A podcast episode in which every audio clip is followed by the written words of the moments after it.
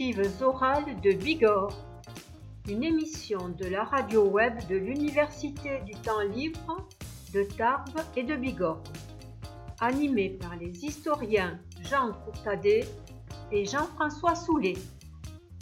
Une plongée dans l'histoire récente de la Bigorre au travers de témoignages enregistrés il y a plus de 30 ans.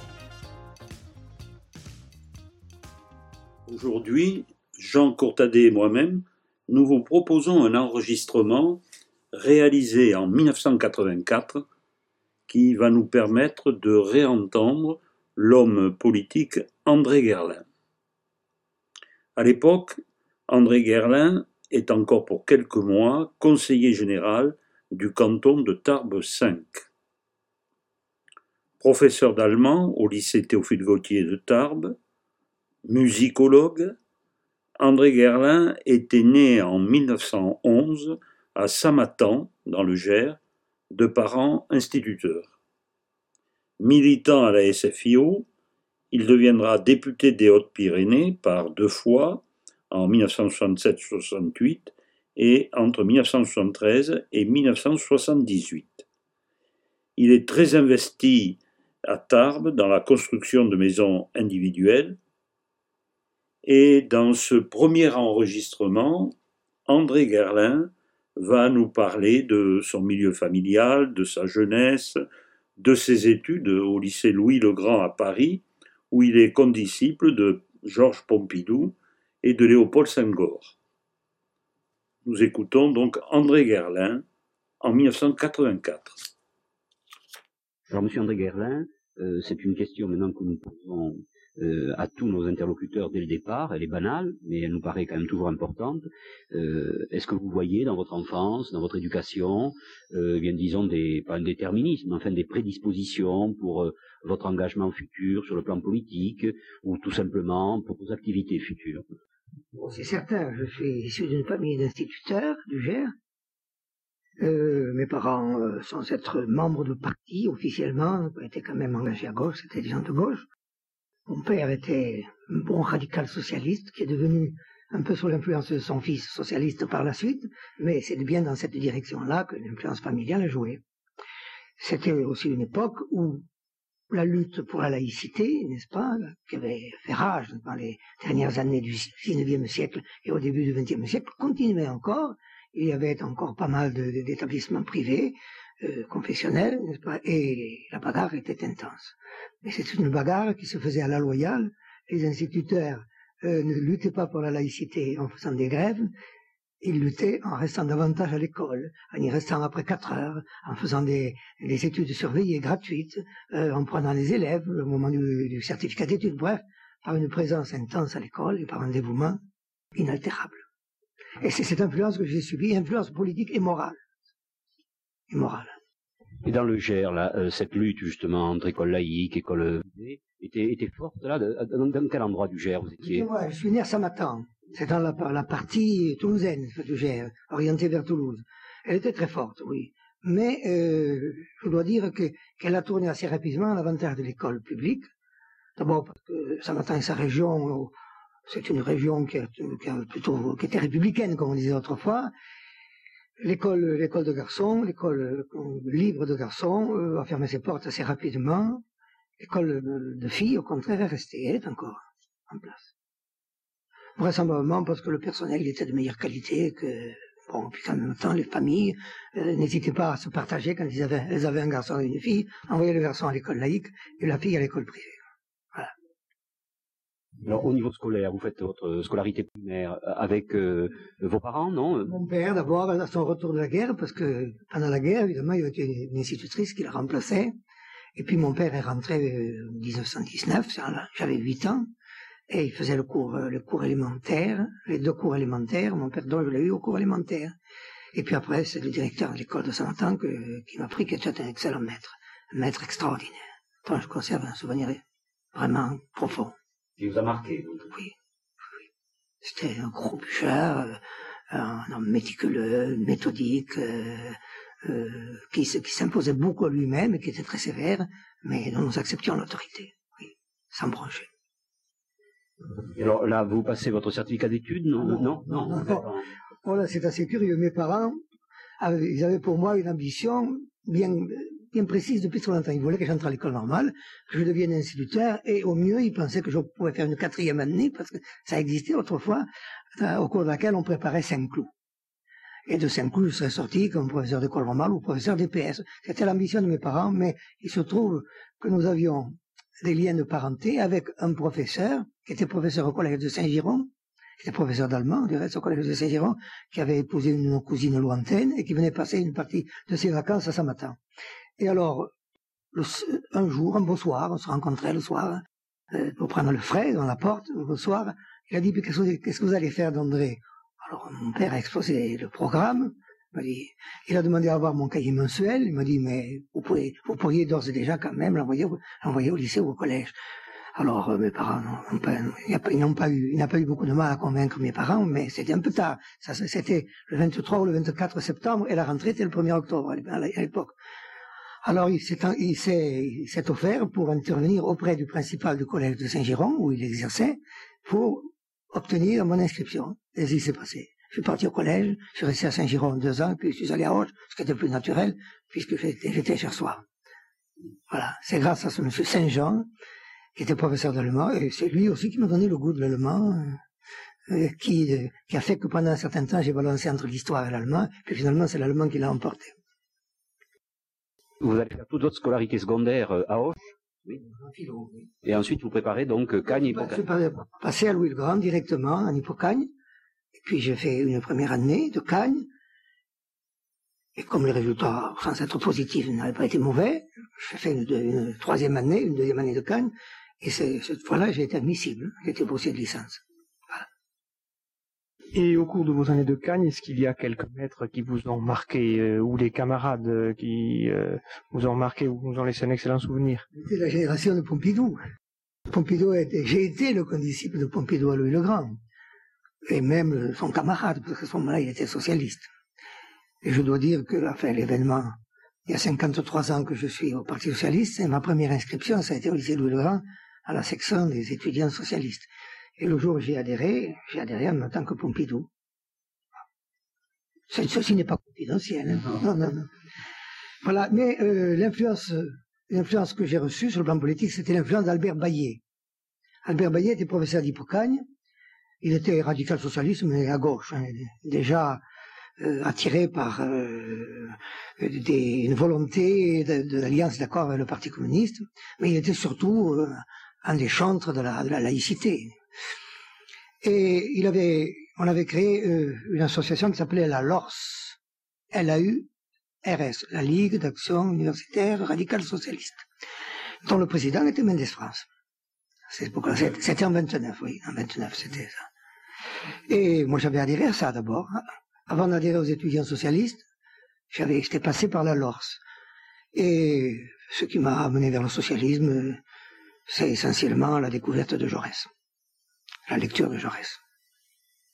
Je voudrais revenir, un, je voudrais revenir un instant en arrière. Là, quand vous étiez par exemple en classe de philosophie ou en première, en rhétorique, comme on disait à l'époque, euh, à Hoche, euh, donc avant même Louis le Grand, est-ce que avec vos condisciples vous parliez là? Vous vous souvenez un peu des événements qui se déroulaient en gros euh, à cette époque-là? Les élections qui ont eu lieu. Il y a eu les élections de 24, le cartel, l'élection du cartel.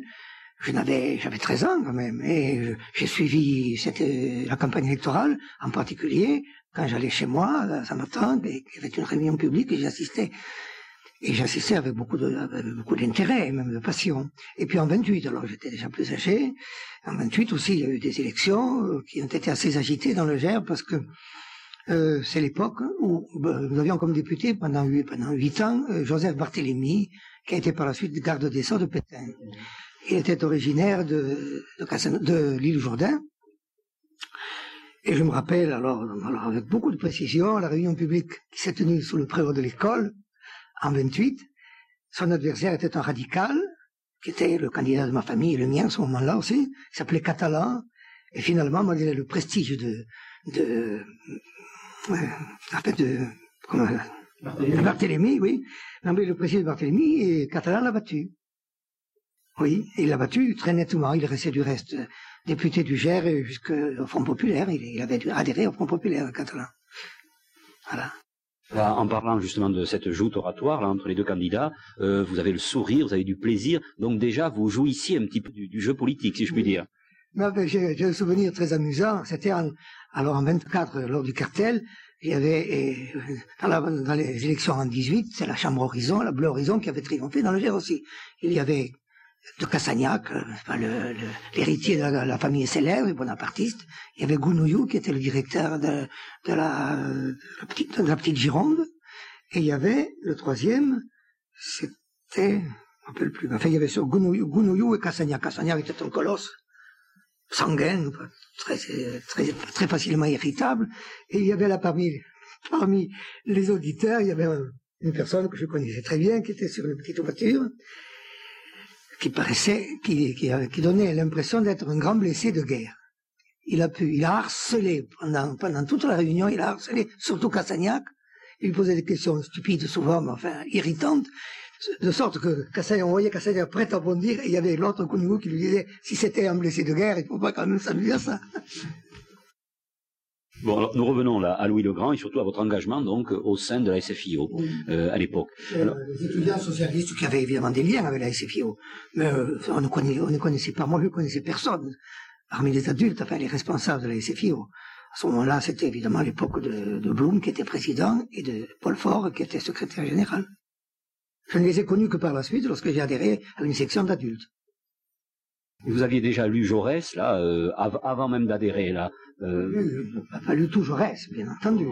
Mais enfin, j'avais lu le discours de la jeunesse, bien entendu. J'avais lu aussi euh, l'Armée nouvelle, et j'avais lu euh, des extraits de ces discours euh, au Parlement qui avaient été publiés à ce moment-là. Il y avait une, une, édition non pas complète, mais enfin quand même assez large des œuvres de Jaurès que j'avais lues. Alors, euh, dans la pensée de Jaurès, là, qu'est-ce qui vous attirait là au départ Est-ce que c'était cette espèce de, euh, de syncrétisme, de synthèse qui faisait entre matérialisme, idéalisme? C'est l'humanisme. C'est un socialisme. Moi, je ne connaissais pas du tout Marx. Je n'ai lu, encore que je ne veux pas me vanter d'avoir lu Marx, j'en ai lu des, fragments. Mais alors, je ne le connaissais pas du tout. Je connaissais Marx à travers euh, le, le, le passage qui lui était consacré dans l'histoire, dans mon livre d'histoire manifeste communiste, et puis après ensuite la création de la première internationale, etc. Mais c'est Jaurès qui, parce que parce que c'était un humanisme, que son socialisme était tourné vers l'homme, qu'il était surtout déterminé par le souci, par euh, le refus des injustices sociales, par le souci de, promouvoir les, couches les plus défavorisées de la, de la population, et en particulier d'aider le prolétariat à sortir de son esclavage. Vous pensez 53 ans après, euh, vous pensez que euh, toujours pareil, euh, c'est toujours celui de Jaurès. Toujours. Je n'ai pas varié d'un iota. Oui. Non, non. Alors nous continuons, si vous voulez, votre progression au sein donc du socialisme. Donc vous adhérez à cette ligue de la jeunesse socialiste. Et là, vous avez des responsabilités? Non, non, non, pas du tout, non, non. Non, là, on avait, au lycée Louis le Grand, on était une dizaine, une quinzaine à avoir adhéré, presque tous à la même époque, mais pas le même jour. Tandis qu'avec Pompidou, c'était le même jour. Nous étions comme Pompidou était un méridional, comme moi, qu'il a eu l'occasion de parler de son père, qui était un compagnon de lutte de Jaurès le père de Pompidou, ici était, était dans un cours complémentaire d'Albi, et avant la guerre de 14, et il avait, il avait été un des, euh, des soutiens les plus actifs, les plus ardents de Jaurès. Et alors, bon, euh, bien sûr, quand moi je, me, je commençais à m'intéresser à Jaurès, j'avais l'idée d'interroger Pompidou, et alors il m'avait un peu révélé euh, ses antécédents familiaux, et c'est pourquoi, lorsque j'ai pris la décision d'adhérer, de prendre une carte, je me suis tourné vers lui, alors tu le fais toi aussi? Alors on y est allé ensemble. Et comment il était Pompidou? Comme, comme disciple là euh Oh, c'était un garçon euh, remarquablement intelligent, qui nous séduisait tous par son intelligence et sa facilité surtout. Nous étions vraiment effarés de la manière dont il travaillait, il ne faisait pas grand-chose. Quand il y avait une dissertation française, il s'y prenait juste la veille, alors que nous, nous pompions depuis des, des jours et des jours, n'est-ce pas, pour faire quelque chose de propre. Lui, il prenait sa plume la veille, du jour où on, devait remettre le, devoir, et il, faisait évidemment beaucoup mieux que nous. Donc c'était un homme qui nous, qui nous en imposait beaucoup par son intelligence, et qui est un bon camarade, faut bien dire. Vous avez conservé des, quelques relations avec lui par la suite Non? Non, non. Même quand j'ai été député en 67, j'ai eu l'occasion de me trouver face à face, mais j'avais mal digéré son évolution. Non, non, parce que déjà, ceci serait plutôt confidentiel. Déjà. Ensuite, vous allez être nommé donc enseignant. Quel est votre premier poste? J'ai pas eu tellement de facilité, n'est pas entrer dans l'enseignement parce que c'était une époque où il y avait beaucoup d'appelés et peu d'élus. Euh, donc bien que euh, j'ai été dans admissible boursier de licence, je suis, je suis allé à Toulouse pour, pour finir ma licence que j'avais commencé en Sorbonne. Puis euh, je, suis parti à l'étranger, je suis allé en Autriche, là j'ai eu quelques expériences politiques assez intéressantes, parce que je suis arrivé après l'assassinat de, de, de Dolphus, juste, et la rentrée après, après l'histoire du Karl Marx n'est-ce pas, de, euh, du quartier socialiste, n'est-ce pas, attaqué au canon, n'est-ce pas, où on voyait encore les, les trous dans le mur, dans, dans les murs faits par les, par les obus, et bon, une dictature qui était une dictature cléricale essentiellement, mais une dictature quand même, qui faisait que tous les chefs socialistes étaient dans des camps de concentration, qui faisait que beaucoup de socialistes euh, étaient au chômage parce qu'ils euh, étaient systématiquement évincés dans les, entreprises où ils travaillaient. Il m'a été assez difficile d'entrer en contact avec les socialistes à ce moment-là, mais j'ai pu quand même, j'ai appris euh, ce, qui s'y passait. Ce qui explique de reste que lorsque l'Anschluss est arrivé, il n'y a pas eu de résistance de ce côté-là. Parce que déjà, on avait fait le vide. Parce que, parce que les, moi, les gens me disaient, hein, dictature pour dictature, nous préférons encore que, ce soit les Allemands, parce qu'au moins, sur le plan économique, ça marchera mieux, parce que c'était une catastrophe, point de vue économique, l'Autriche d'entre les deux guerres. Une catastrophe. Voilà le, discours que j'ai entendu en permanence. Lorsqu'Hitler est arrivé là, bon, il est entré comme dans du beurre, pas eu de résistance. Même de ceux qui, normalement, auraient dû être à la tête de la résistance, les socialistes. Bon, alors ceci dit, combien de temps en Autriche Deux ans. Deux ans. Oui, deux ans. Vous êtes étudiant Non, j'étais, j'étais assistant. Assistant. Oui, j'étais envoyé par, pas tout à fait à Vienne, à quelques kilomètres, une dizaine de kilomètres de Vienne, à Freiskirchen, qui était, euh, y avait une, une, institution scolaire euh, originale qui avait été créée par les socialistes après la guerre de 14-18, lorsqu'ils ont eu le pouvoir en Autriche, euh, en utilisant les, les, les, anciennes écoles de cadets, l'armée autrichienne ayant été ramenée à 40 000 hommes, toutes ces, ces écoles militaires n'avaient plus de raison d'être, et ces, écoles de cadets avaient été transformées dans des institutions qui s'appelaient Bundeserziehungsanstalten, établissement fédéral d'éducation. Il n'y avait que des pensionnaires, il n'y avait que des boursiers. Euh, J'ai fait une expérience euh, humaine et pédagogique assez remarquable. C'était des, jeunes de quel âge là? Ah, Ils faisaient toute la scolarité, de, la sixième, de la première classe à la dernière. Et grâce à euh, l'organisation de, cet établissement, il n'y avait pratiquement aucun échec au baccalauréat. Parce que ces élèves-là étaient évidemment étaient groupés en classe, sur le plan scolaire, mais sur le plan de l'internat, il n'y avait que des internes qui étaient groupés en famille. Et on avait construit, c'était un vaste domaine d'une trentaine d'hectares, on avait construit des, pavillons où les élèves se trouvaient chez eux, où ils travaillaient le soir.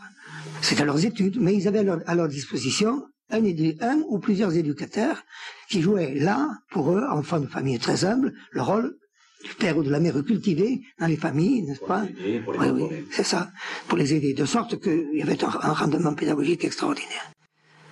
Euh, une, discipline spontanée qui était euh, remarquable aussi.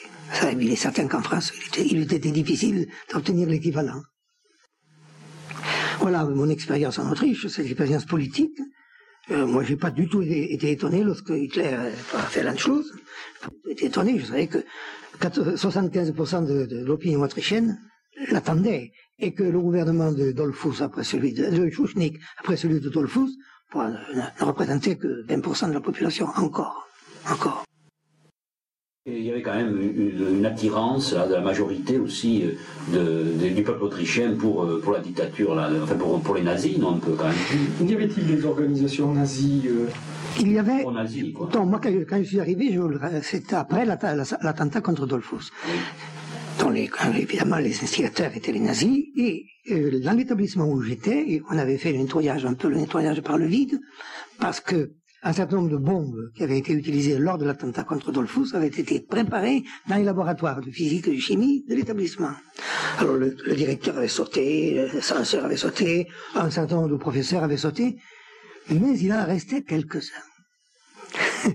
et si je l'avais ignoré, un événement, n'est-ce pas, s'est chargé de me l'apprendre. Je rentrais un soir de Vienne, et il y avait un petit tramway qui faisait le, qui de, assurait les relations entre Vienne et Traiskirch. Et, je sais pas comment on s'est mis à parler de politique, on s'est mis à parler d'Hitler. Et moi, j'ai dit que Hitler était subventionné par le grand capital allemand. Ce qui était vrai, strictement vrai, pas seulement allemand du reste. Autrichien. Et le français aussi. Schneider, par l'intermédiaire de l'usine Skoda en Tchécoslovaquie, a rempli les caisses d'Hitler alors qu'elles étaient vides. Bon, enfin, ceci, c'est une, parenthèse que je ferme vite. Mais, alors, j'étais en train de raconter ça, et j'avais à côté de moi, assis sur le, même banc, à peu près, un qui me dit, c'est différent, vous n'êtes pas fou, non? Alors, à cette réaction, à la vivacité de cette réaction, je me suis dit, celui-là, celui-là, c'est un nazi. Et évidemment, il, était obligé de se tenir à carreau quand même, parce qu'il était, il était suivi de près hein, par le, pouvoir d'alors. Et alors, euh, il me dit, quand nous sommes descendus du train, il me dit, écoutez, monsieur Gerlin, excusez-moi, été un peu vif, euh, vous savez, c'était dur à avaler. Je dis, j'ai compris ce que vous êtes. J'ai dit, mais si vous voulez, on est à votre disposition pour vous en dire bien davantage. Et alors, un soir, il m'a invité chez lui, parce qu'ils étaient logés à l'intérieur de l'établissement. Et il m'a reçu il m'a très courtoise, très affable. Mais alors, là, à 4 heures du matin, nous étions encore. Moi, ça m'arrangeait, parce que ça me, ça me permettait de parler longuement allemand. Ça, c'était un entraînement extraordinaire pour moi, du point de vue de la langue. Mais alors, euh, la préparation du complot là, contre Dolphus, euh, il y avait donc des, gens qui, étaient dans l'établissement. Oui, et qui, qui, étaient restés. Lui, il n'avait certainement pas dû y participer de près, sans quoi il aurait été vidé comme les autres. Mais il, il, était d'accord. C'est certain que ses, ses, convictions allaient dans ce sens-là. Et, s'il n'avait pas été touché par la par l'épuration, c'est qu'il s'était tenu à peu près à carreau, sans doute, j'imagine. Là, nous sommes dans, dans la grande histoire. Oui. Et euh, vous rentrez alors donc euh, en France Je rentre en France et mais d'abord il faut dire qu'entre temps je me suis marié. C'est quand même un événement important de ma vie. Euh, je me suis marié en 33, donc j'ai eu la licence? J'avais deux certificats que j'avais passés à Paris et les deux autres certificats je les ai passés à Toulouse. Et lorsque j'ai été licencié, j'ai reçu le feu vert, pas pour me marier. Je connaissais ma femme depuis très longtemps, on se connaissait depuis l'âge de 15 ans. Et il était, enfin, il était, normal que, qu'on veuille aboutir. Alors, donc, c'était en 33. Et là, j'ai passé un an à Auch, ma femme étant à Auch. Et là, j'ai préparé mon diplôme à Toulouse. Et puis, je suis parti dans en Autriche pendant deux ans, où je surtout, me suis surtout préoccupé d'améliorer mon allemand, d'enrichir mes connaissances, et puis de, de parfaire également mes connaissances en littérature et en culture allemande. Et puis après, je suis rentré et j'ai passé, j'ai fait l'agrégation à Toulouse. Je l'ai passé en 36 et sans succès du reste. Et puis, ma foi, comme j'avais, j'étais marié et que j'avais un enfant déjà, un garçon qui nous était né, j'ai, commis une blague là, c'est certain, j'aurais dû repiquer. Hein. J'ai demandé un poste et j'ai, j'ai eu une délégation rectorale à Vic-Bigorre. C'est là que j'ai commencé à prendre du goût pour ce département et pour la Bigorre. Oui. Et alors là, délégation rectorale, comme il n'y avait pas de poste d'allemand, j'ai fait de tout. J'ai fait du français, j'ai fait du latin, j'ai fait de l'histoire, même de la géographie en sixième. Pendant ça duré un an. Après quoi, j'ai obtenu un poste d'allemand. Et puis après, j'ai fait mon service militaire. Et puis après, il y a eu la guerre. Et à l'issue de la guerre, j'ai regagné un poste que j'occupais à Agen, où je suis resté un an simplement parce que j'ai passé, comme j'avais du mal à préparer le programme d'agrégation, qui était très, très important, très lourd, j'ai passé euh, un certificat. Il y avait avant-guerre un certificat d'enseignement à lycée et collège des langues vivantes. C'était, c'était spécial aux langues vivantes. Alors je l'ai passé, je l'ai passé en 42, et j'ai été reçu là, même si vous l'avez été reçu premier, enfin si vous voulez. Vous savez pas, hein, oui. Bon, après quoi, euh, j'ai été nommé, j'ai tenu à, rester dans le Gers pour des raisons alimentaires, parce qu'on y était bien nourri. J'ai été nommé à Condon, et donc je suis venu à Tarbes, où je suis resté. Voilà. Ma carrière universitaire. Justement, à propos de cette carrière universitaire, ou plutôt de, la discipline que vous enseignez, là, euh, est-ce que euh, choisir euh, la langue allemande, enseigner l'allemand donc pendant l'entre-deux-guerres. Hein, est-ce que c'était pas difficile étant donné les rapports qui avaient eu lieu entre les, deux pays, disons auparavant? Est-ce que vous n'étiez pas suspecté de, de c'était difficile. Oui, mais, mais même, ah, vous voyez, quand vous avez commencé là, après, non? Euh, et, et, et, la langue allemande était choisie aussi bien que la langue anglaise, je veux dire, même dans les petits... Non, non, non, non, ça non. Déjà, la langue anglaise l'emportait de beaucoup. Non, mais pas uniquement pour des questions de relations entre peuples. C'était aussi cette idée que l'allemand est plus difficile que l'anglais, ce qui est une erreur manifeste. Hein, ça, c'est manifeste comme erreur. Mais euh, c'était ça surtout qui déterminait les gens. Il n'y avait pas de, disons, d'anti-germanisme là, euh, oh, si, de... si, il y avait, mais qui, ne, qui, dont l'influence ne s'exerçait pas sur le choix de la langue. Hein. Voilà ce que je voulais savoir. Non, non, non. Alors effectivement, vous dites que pendant la guerre c'était plus difficile. Euh, vous avez eu donc des, difficultés? Systématiquement. Parce qu'on a été plus ou moins obligés, des moments, de servir, de servir ne serait-ce que pour servir d'interprète. Eh, on a été obligé de, rencontrer quelquefois les autorités allemandes. Ça, c'est certain. Ça m'est arrivé, moi. Euh, mais enfin, le plus de discrétion possible. Et comment vous avez vécu euh, ces grands événements comme le Front populaire, par exemple, en tant que militant socialiste Là, euh, vous avez, vous étiez dans le Gers? J'étais dans le Gers où j'ai fait, c'est-à-dire, j'ai fait mon travail de militant. Quoi. Quand on avait besoin de moi pour une réunion, j'y allais prenais la parole dans des, réunions publiques, surtout lorsqu'il s'agissait d'exposer le programme. Et en même temps, comme j'étais étudiant à Toulouse, j'ai fait campagne pour certains candidats de la Haute-Garonne, et en particulier pour un candidat qui était maire de Braga-Irak, je ne sais pas si vous voyez où c'est, Braga-Irak, c'est à 15 km de Samatan, et c'est avant d'arriver à Sainte-Foy de Pérolière, et ce maire-là s'appelait Esparbès, il a été du reste élu, il a été élu dans la circonscription de Villefranche de l'Auragais, euh, contre nommé Oriol qui n'avait rien à voir avec le, président de la République Vincent. Et alors nous, les étudiants à Toulouse, nous étions mobilisés, nous étions mobilisés au bar du théâtre, au bar de l'opéra plutôt, à côté de la mairie. Il y avait une voiture qui était constamment sous pression. Et nous nous attendions qu'on nous appelle et nous allions faire les réunions le soir, les réunions programmatiques. Voilà, le, Front populaire, ça a été ça, et puis bien entendu une grande joie, Sans, grand lendemain du reste. Parce que ça a été assombri quand même par les menaces de guerre. J'ai été, moi, euh, j'ai mené une action assez intense, une action pacifiste assez intense. Avec beaucoup de naïveté du reste. C'est pourquoi je suis vacciné maintenant contre le pacifisme. Très vacciné. Nous parlons aujourd'hui justement avec M. Gerlin, donc euh, aujourd'hui où les fusées euh, euh, Pershing ont été installées là en Allemagne. Donc si on fait un, rapide retour aux événements actuels, là vous pensez que ce n'est pas raisonnable de s'opposer donc à ce rééquilibrage des forces? Non, non, je suis absolument de l'avis de Mitterrand. Je crois que c'est une, c'est très choquant de voir cet aveuglement, cette naïveté, et le fait que que ces gens-là, ils ne comprennent pas que il n'y a pas la partie égale, n'est-ce pas, entre les deux camps? Il n'y a pas la partie égale. C'est vrai, la formule Mitterrand est excellente, n'est-ce pas? Les fusées sont à l'est et, les, pacifistes à l'ouest. Moi, je, ne vois pas ce qu'on peut dire contre ça.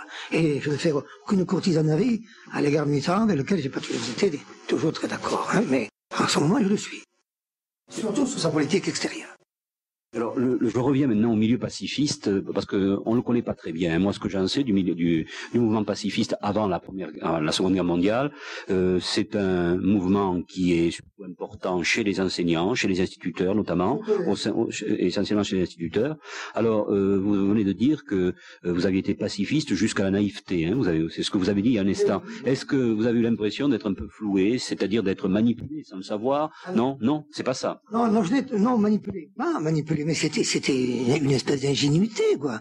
Ah, et une méconnaissance totale de ce que sont ces régimes-là. Moi, pourtant, euh, je pouvais avoir la prétention de connaître l'Allemagne, mais je la connaissais peut-être trop bien, l'Allemagne. Moi, l'Allemagne que je connais, c'est celle de Goethe, celle de Schiller, c'est celle de, de des, grands penseurs, des grands philosophes, des grands poètes, de Heine, etc. Mais l'Allemagne d'Hitler, c'était quelque chose de tout à fait différent. Et pour Munich, par exemple, vous vous souvenez J'étais pour Munich, oui. Vous étiez pour Munich J'étais munichois. Eh je, je, n'en suis pas fier.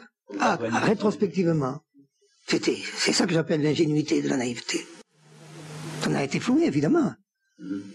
Enfin, Les gouvernements ont été floués. Mais les braves gens qui, comme moi, voulaient, voulaient la paix, n'est-ce pas, voulaient éviter une nouvelle guerre, pensaient que la guerre devait être la guerre, comme on l'avait constamment promis dans un ancien combattant. Mon père avait fait toute la guerre, n'est-ce pas, et j'en ai sorti, euh, pas trop mal en point. Mon grand-père avait fait la guerre de 70.